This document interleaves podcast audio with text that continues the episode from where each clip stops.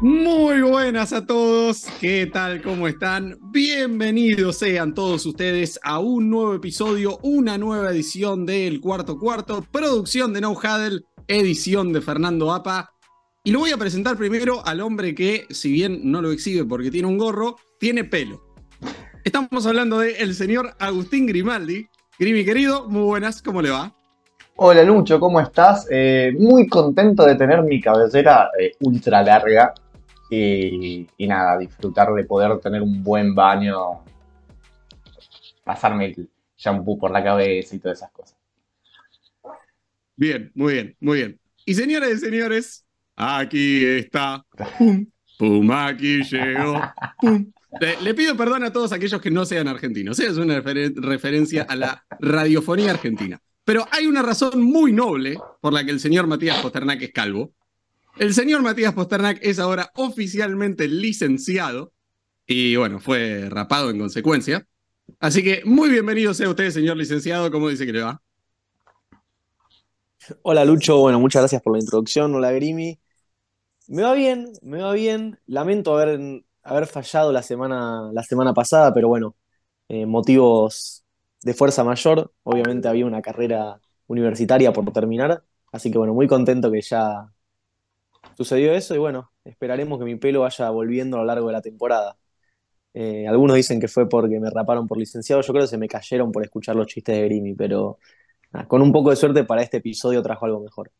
Uh, no, vos sabés que no traje chistes nuevos, o sea, tengo el del episodio que no grabamos, o sea, que no salió, que si quieren lo tiro de vuelta, pero escúchame, pregunta, ¿qué elemento vas a, a masterizar primero? ¿Agua, tierra, fuego o aire? Siempre fuego.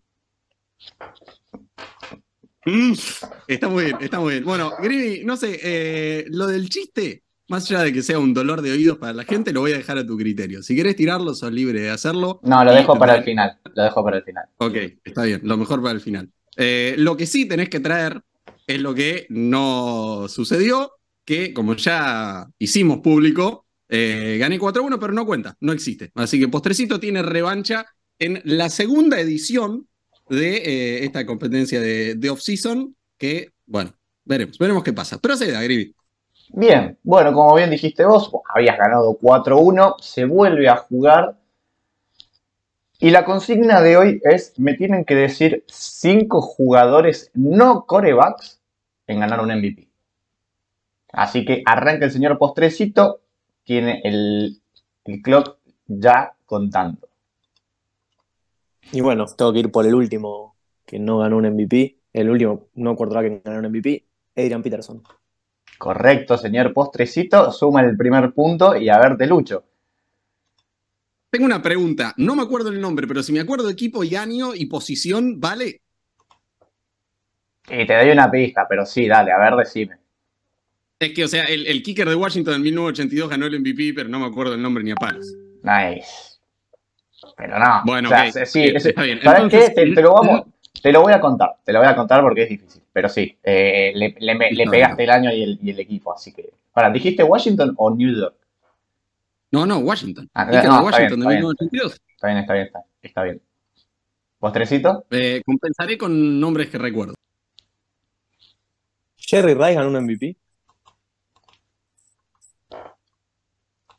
Jerry Rice no ganó un Me parece que no. No, no, no ganó un MVP Jerry Rice. Ganó todo menos un MVP. Exacto. El señor que sí ganó un MVP es Lawrence Taylor. Es increíble la, capacidad que tiene este muchacho. 2-1, postrecito, ¿eh? Ojo, ¿ya te pasó?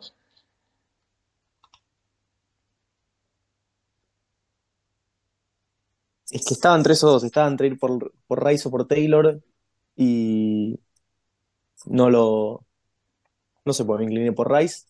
Mira, te, doy una pista. Uno de ellos es uno de los mejores running backs que ha tenido este siglo. Y además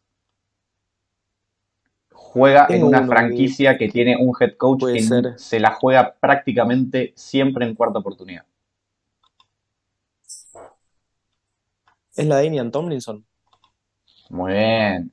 2-2. Último punto.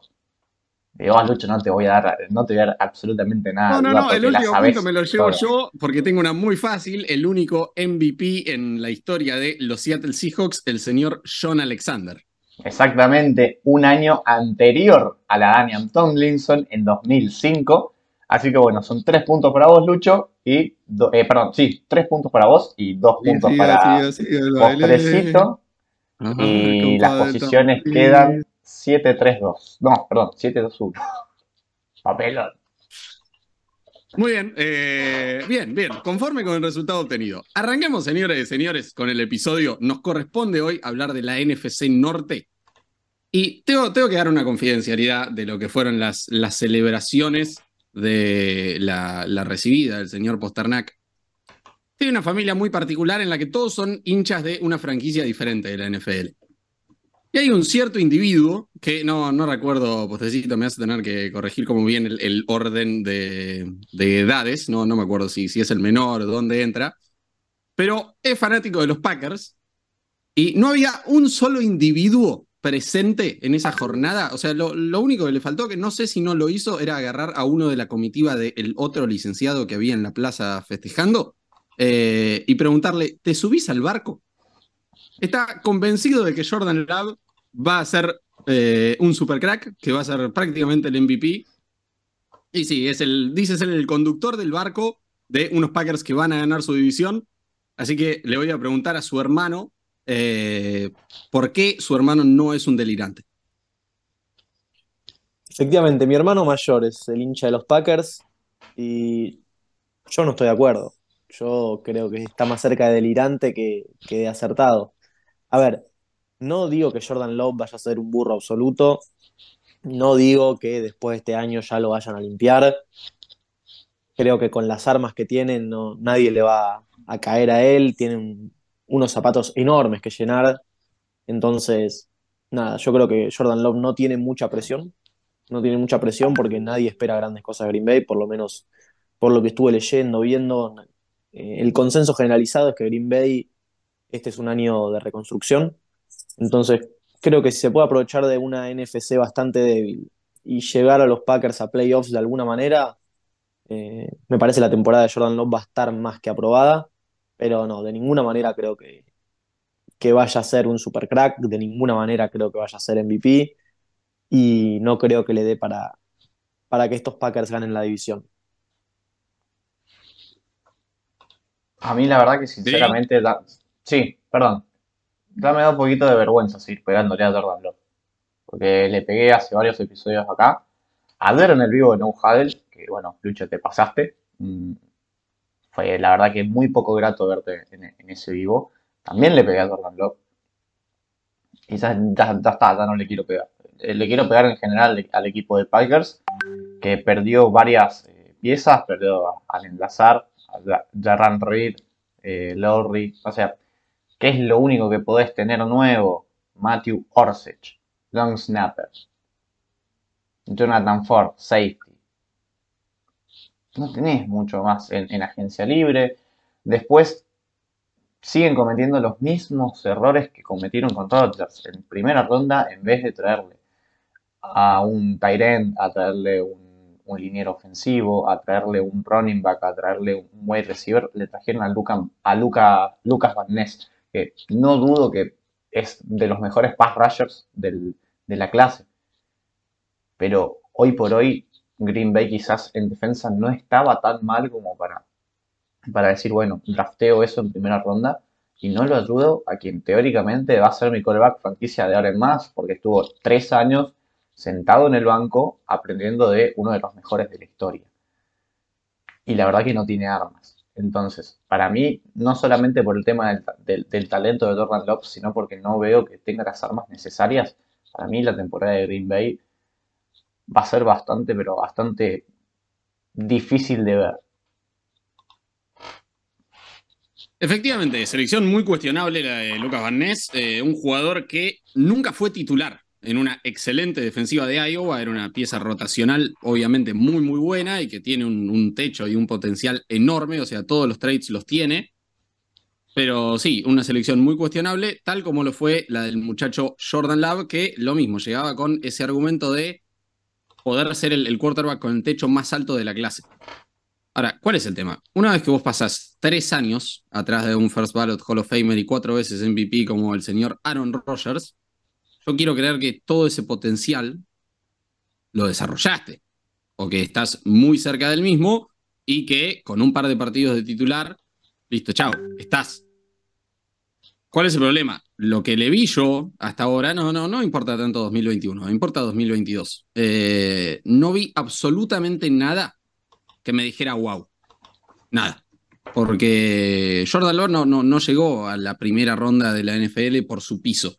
Eh, completó el, el 60% de sus pases en Utah State. En el último año tuvo 20 touchdowns contra 17 intercepciones. No, no es su piso lo impresionante. Llegó por su techo y yo nunca le vi nada wow. Entonces realmente no veo ninguna razón para creer en él. No me subo al barco. Y, postrecito, ahora te cedo la palabra. Si bien estos Green Bay Packers tienen un roster, por lo menos una buena defensa, eh, no, no confío en Jordan Love y no, no veo que tenga las herramientas como para carrearlo a su alrededor. No, no creo que pueda simplemente ser un game manager. No, no creo que el, equipo pueda ganar a pesar de él. Creo que va, va, a haber muchos partidos que los tenga que ganar él con su brazo y me parece que no va a poder. Así que sí, postrecito.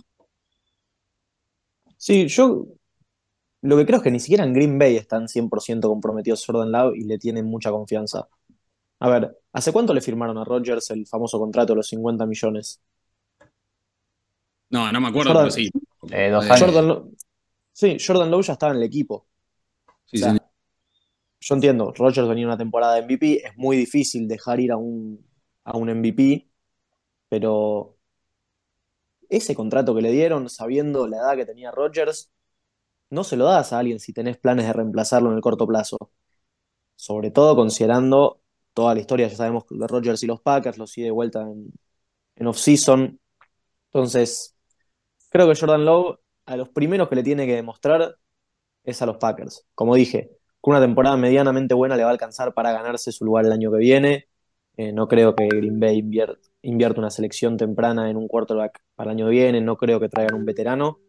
Pero sí, yo estoy más del lado de los que no ven una buena temporada de los Packers. Eh, no, no nos la vamos a jugar en este episodio con récords, porque para eso vamos a hacer la tradición anual de predicciones de temporada, en el que todos se verán obligados a dar un récord para cada equipo del NFL. Pero sí, definitivamente no los veo ganando esta división. Y vamos con, con quien sí. Le voy a preguntar al señor Agustín Grimaldi. En realidad ya sé cuál es la respuesta. ¿Sabes qué? Sí, sí, no, no sé por qué hice esto. No sé por qué me, no, no debería haber llevado el episodio por este lado. Porque ya sé cuál es manda la respuesta. El chiste, ma manda el chiste antes de Sí, sí, sí, sí. Dale, dale. No, no, el chiste todavía no lo, no, no lo busco. Pero ya sé por dónde viene y. Muchachos, nombres rutilantes que trajo en esta offseason. Cameron Sutton, David Montgomery, Chauncey Gardner Johnson. O sea, añadió mucho más a la defensiva secundaria que estuvo bastante floja. No me gustó que se haya ido eh, Oruguaride, como me costó pronunciarlo, es increíble. Pero, a ver, Detroit me parece un mejor equipo en cuanto a roster el año pasado. Y creo que si Jared Goff. Eh, ah, volvió Marvin Jones de, de, Jaguars, el hijo pródigo. Le vas a sumar que en semana 7 vas a tener a, a, Jameson Williams, que calculo que en su segundo año va a ser mucho más que una recepción y un, touchdown. Entonces, a ver, el proceso de Lions está. Ustedes no lo quieren creer, no lo quieren ver, eh, pero se van a golpear con una pared, muchachos. Están frente al próximo campeón divisional. Y lo digo con todas las letras. Dan Campbell llevará a los Lions a ser campeones divisionales de la NFC Norte. No solamente por el talento que tiene a cargo, sino por otra cuestión. Minnesota fue el equipo que más partidos con una posesión de diferencia tuvo el año pasado. Tuvo la suerte que ganó casi todos. Pero no va a volver a tener esa misma suerte porque a mi entender no se reforzó incluso perdió un poco de talento. Y nada, los Lions le, le, venían ya tocando la puerta. Hoy son una realidad.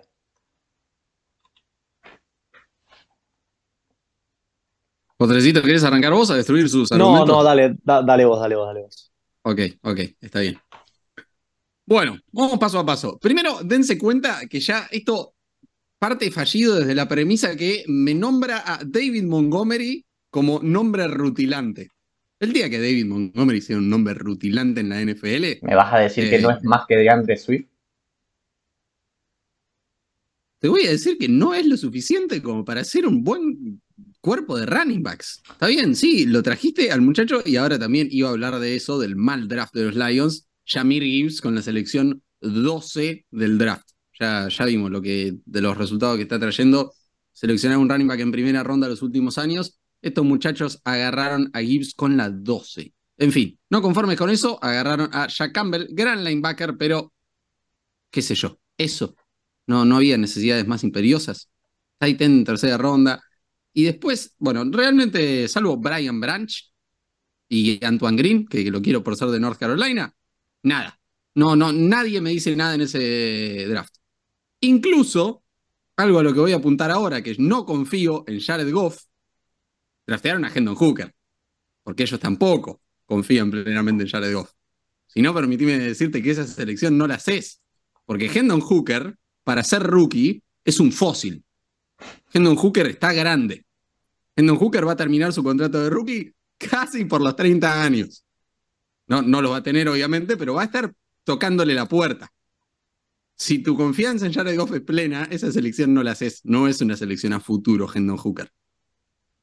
Entonces, a ver, sí, sabemos que Hendon Hooker puede, perdón, que Jared Goff puede ganar un Super Bowl porque estuvo a nada de lograrlo.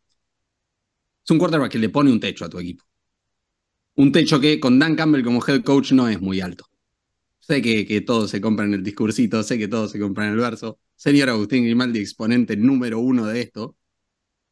Los Detroit Lions no son un gran equipo. Tienen un excelente eh, cuerpo de skill players, tanto en, wide receivers, o bueno, en, en tight end ahora con Laporta están bien. Eh, running backs muy sólido, línea ofensiva excelente. Sabemos todo eso. Tenés el techo de Jared Goff y una defensa que de ninguna manera me convence lo que hicieron para solucionarla. El año pasado fue vomitiva y no veo cómo va a dejar de serlo. Entonces, a ver, honestamente mi principal razón para decir que no ganan la división es Dan Campbell, porque es una división floja que la puede ganar cualquiera. No lo descarto como posibilidad que la ganen, que se encuentren con una división, que se tropiecen y digan, uh, mira con lo que me encontré, soy campeón divisional. Porque me parece que está para eso este año la NFC Norte. De ahí a que los Lions vayan a ser un buen equipo, no señor, hectáreas hay, kilómetros, eh, años luz.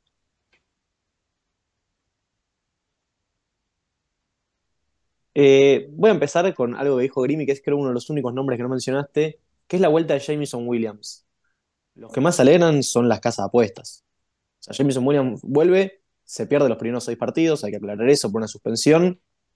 Si no vuelve a apostar, volverá para semana 7.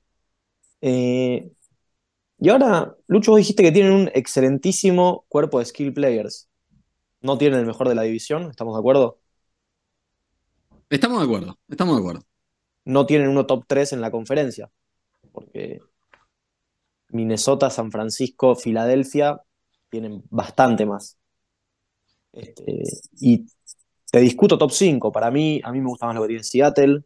A mí me gusta más lo que tienen los Rams con Cooper Cup solo. A mí me gusta más lo que tiene Dallas.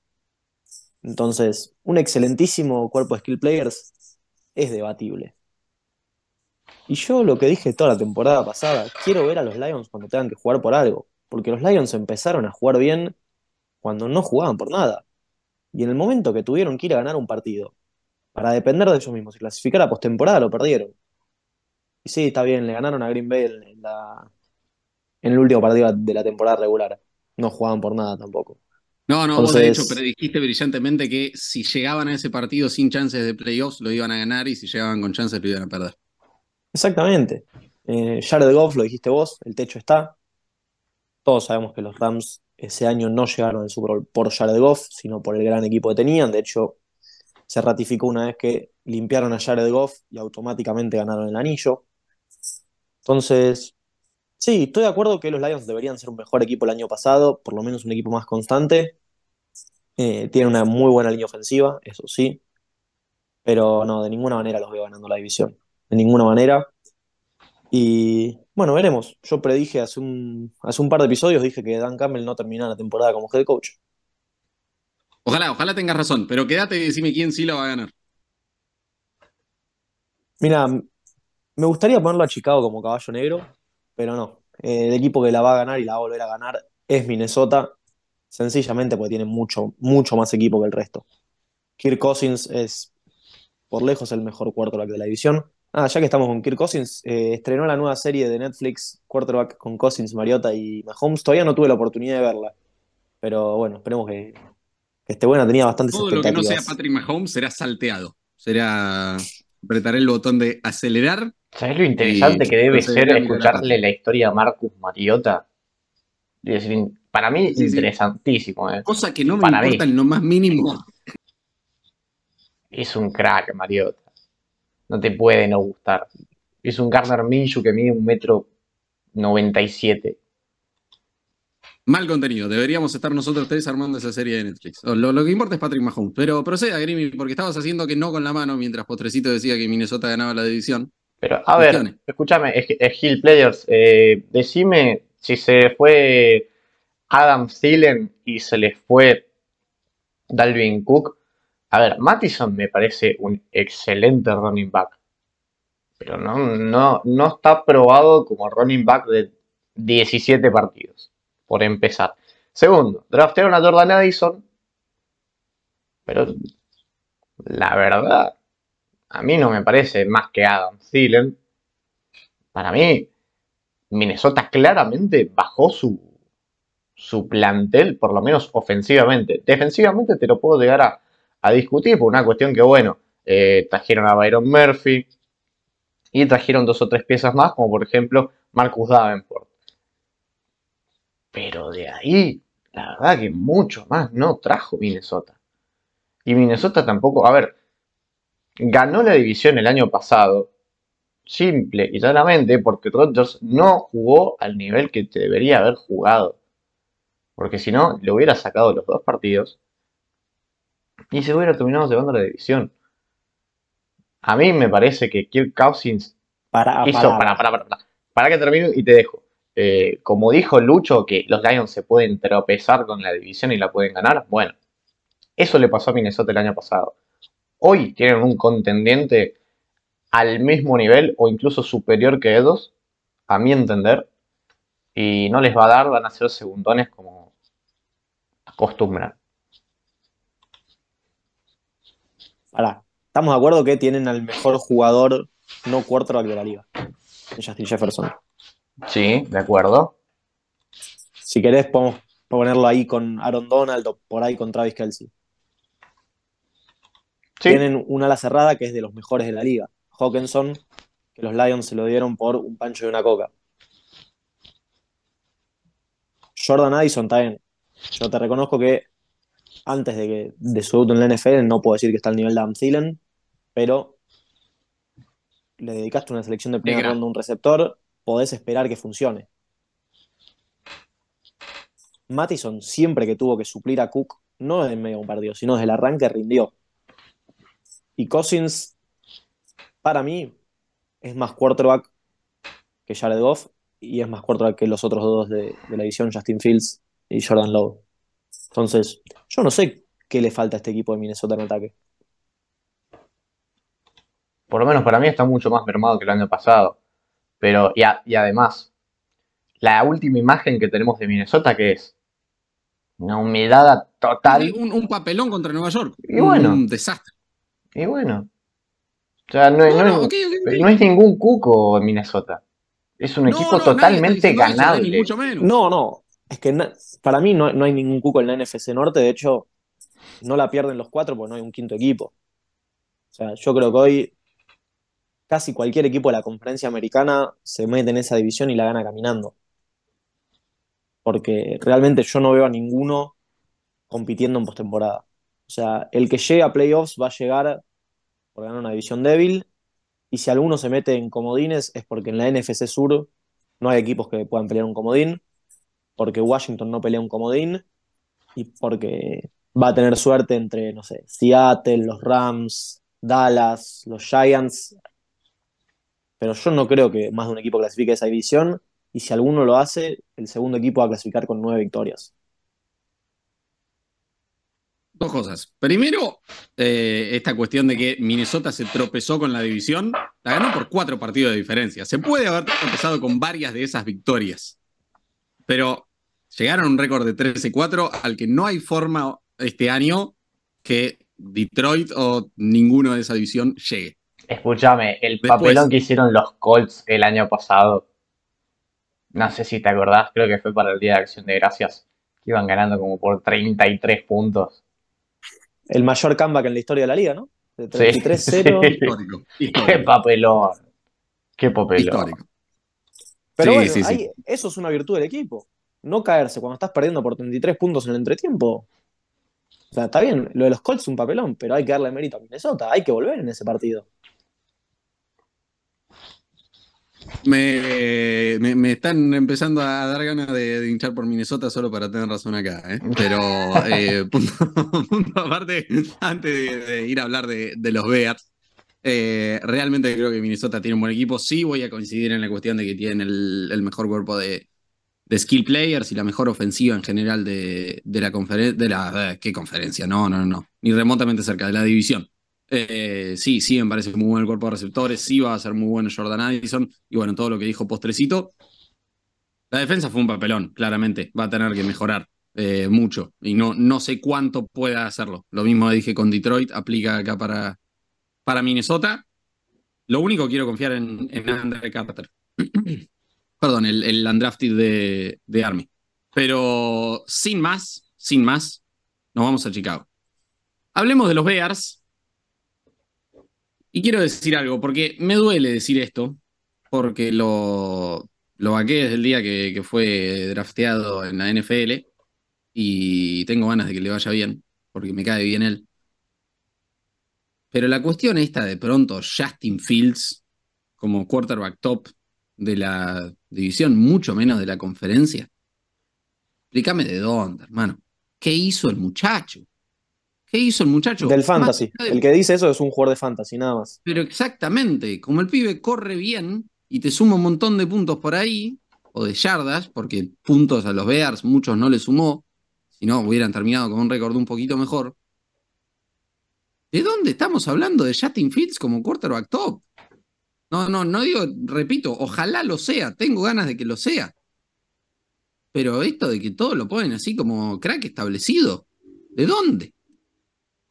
No, no, coincido con vos. Es más, tengo muchas ganas de que este año la rompa sea MVP y saquemos al aire el tape ese que, después de la semifinal que realmente apabulla a Trevor Lawrence. Nosotros dos diciendo, che, pero tendría que tener una chance para ser número uno global. Hoy en día lo escucho ese y y la verdad que tenían razón los Jaguars. Pero, pero a ver, se vio una mejoría en su segundo año. Creo que su tercero va a ser aún mejor porque le trajeron armas. A ver, no le trajeron un de Andre Hopkins a Kyler Murray, no le trajeron un OBJ a, a Baker Mayfield, si querés. Pero le trajeron bastante bastante duda. Le trajeron a, bueno, Chase Claypool en, el third deadline del, año pasado, que jugó realmente muy poquito. Le trajeron a Robert Tonyan, se cansó de hacer touchdowns en Green Bay. No es un Tyrant que se caracterice por muchas dardas, pero en zona roja es muy, pero muy peligroso. Y le trajeron, me estoy olvidando de un wide receiver, ah, a DJ Moore, que personalmente a mí me gusta. Y después, si vos ves las adquisiciones que tuvieron en, en defensa, realmente Chicago se volvió a armar para, para ser una de las mejores defensas del NFL, por lo menos en, el cuerpo de linebackers y alguna que otra adquisición en, secundaria y en línea defensiva, realmente a mí me encanta. Creo que, Chicago puede ser un caballo negro, como lo dijo Mati, sin, sin ninguna duda, pero que Dustin Fields se ponga las pilas. Para mí, Jimmy, Solo quiero decir una cosa. No sé si lo vieron, que Chase Claypool publicó fotos en Instagram modelando en París. le recomiendo que siga, porque como receptor en la NFL, no. Tiene estilo. No, le queda poco. Le queda poco. De hecho, si alguno tiene la estadística a mano, por favor dígala, no me la acuerdo, pero era una cosa así como los Steelers antes de Chase Claypool tenían, no sé, como si te dijera marca de 2-8 y después de Chase Claypool ganaron seis partidos seguidos y los Bears venían más o menos bien y una vez que llegó Claypool la temporada se fue, perdieron todos los partidos. voy a buscar la estadística, para el próximo episodio se las traigo, pero, pero es algo así. Y yo, Grimmy, estoy ahí de acuerdo con vos en que Chicago puede ser un caballo negro porque para mí es uno de los equipos más impredecibles de la temporada. O sea, así como te digo que Chicago puede ser un caballo negro, puede ganar la división, Chicago puede terminar con el pick 1 del draft tranquilamente. Porque, a ver, DJ Moore, lo dijiste, a vos te gusta, a mí me gusta, creo que todos coincidimos en que es un buen receptor, no es un receptor de elite, tranquilamente puede tener una muy mala temporada. Darnell Mooney sigue siendo inconstante, tiene algunos flashes que vos decís, che, Darnell Mooney está para meterse entre los mejores de la liga y después desaparece por partidos. Tonian, ¿qué crees que? Para mí es más un invento de Rogers que otra cosa. Eh, está Donta Foreman, que corrió bien en Carolina, se ganó su contrato. Está Khalil Herbert, no sé qué va a hacer de ese juego terrestre. Y la defensa también, me gusta. Tenía un par, un par de dudas cuando empezaron a alargar a todos los jugadores la temporada pasada, pero creo que se, se armaron bien y tiene una buena chance Chicago, tiene una buena chance de, por lo menos, de mostrar una buena imagen. Como dije hace un par de capítulos, Everflux asiento caliente total. O sea, Matt Everflux, si no, no tiene una temporada buena, me parece que, que lo limpian. Me parece que tiene más presión que Justin Fields porque, nada, creo que Chicago va a tener un poco más de paciencia con Fields que con su entrenador. No, déjame sumarte eh, algo. A ver, si bien yo di a Lions ganador, ustedes dieron a Minnesota. Tampoco es que compite contra Kansas City y, Los Angeles Chargers eh, Chicago. Entonces tiene tranquilamente muchísimas, pero muchísimas chances de robarle, aunque sea uno o dos partidos, entre, entre esos cuatro que juegan. Y bueno, con, con, Green Bay, teóricamente, ahora ellos deberían ser los que, los que empiezan a paternar un poquito, entre comillas, por lo menos deberían barrer la serie. Pero... Lo anticipó Jordan Lowe. Eh, claro, sí. Quizás era un, presagio. Y estoy viendo el calendario que, que, tiene Chicago. No tiene un calendario demasiado, demasiado complicado. Tenés a Denver, bueno, los dos partidos con Minnesota, si, si lo querés poner. Pero después no tiene rivales demasiado complicados. Tenés Browns y nada más. Pero después tenés partidos como por ejemplo Arizona, jugás con Las Vegas, jugás contra Washington. Bueno, Kansas City, me, lo, había, me lo había comido. Eh, jugás contra Tampa Bay, jugás contra Carolina, jugás contra Atlanta. Entonces, eh, Chicago, además de que viene en ascenso, y que hizo una muy buena agencia libre, tiene un calendario que, lo puede beneficiar mucho. Cierro con esto antes de, darte la palabra, Lucho. Eso que decías, Grimi, es importante, porque yo dije que capaz algún equipo puede meterse como comodín, porque el NFC Norte cruza con la, la NFC Sur este año. Todos juegan con los Saints, con Atlanta, Carolina y Tampa. En cambio, eh, la NFC Este y la NFC Oeste, donde están para mí los grandes candidatos a, los puestos de comodines, cruzan entre ellos, se pueden sacar victorias. Entonces, capaz si un equipo de, la Norte termina 4-0, 3-1 contra los equipos de la NFC Sur, puede encontrar victorias ante rivales sencillos y nada, meterse en esos puestos de postemporada. Me, había olvidado de, mencionar eso. Un quarterback que no entiende una relación tan básica como la paternidad y que le desea feliz día del padre a los Bears queriendo gastarlos, no, no, no va a ser una estrella en esta liga, señores. Pero antes de Grimy, que pasemos con la consigna de la semana y todo lo que nos dijo la gente alrededor de eh, estos días en todas nuestras redes, arroba podcast no se olviden de visitar nuestra página web nohuddle.com.ar y de seguirnos en todas nuestras redes arroba NFL tanto en Facebook como en Twitter e Instagram. Bueno, antes de, las redes, eh, pasa una cuchara caminando, un tenedor por el otro lado dice, cuchara, cuchara, cuchara. Y la cuchara no lo escucha. Y entonces dice, uy, parece que no escuchara. me había olvidado que venía el chiste al final. Me había olvidado Y qué pena que no se olvidó él también. Nada, perdón, perdón a los oyentes. Grimy, ahora sí, por favor, las redes. Eh, bueno, eh, la consigna de la semana fue quién ganaba la NFC Oeste. Claramente no hubo una sola persona que no dijo los San Francisco 49ers, así que no me voy a gastar mucho en, en profundizar eso. La consigna de esta semana es, bueno, quién va a ganar la NFC Norte. Acá los quiero ver, quiero que se saquen chispas entre los que van con Dan Campbell, los que van con Minnesota. Y bueno, a ver si alguno es bastante credente de, del, juego del amor o de Justin Fields. A ver si alguien se sube al barco, efectivamente. Eh, ¿Algo más que, quieran agregar antes de despedirnos? Vamos, 10 puntos entonces. Señoras y señores, a todos los que nos acompañaron hasta acá, muchísimas gracias por estar del otro lado. Recuerden visitarnos en todas nuestras plataformas, arroba NFL las redes y de podcast SC, las nuestras. Señoras y señores, que tengan una excelente semana. Abrazo grande para todos. Chau, chau.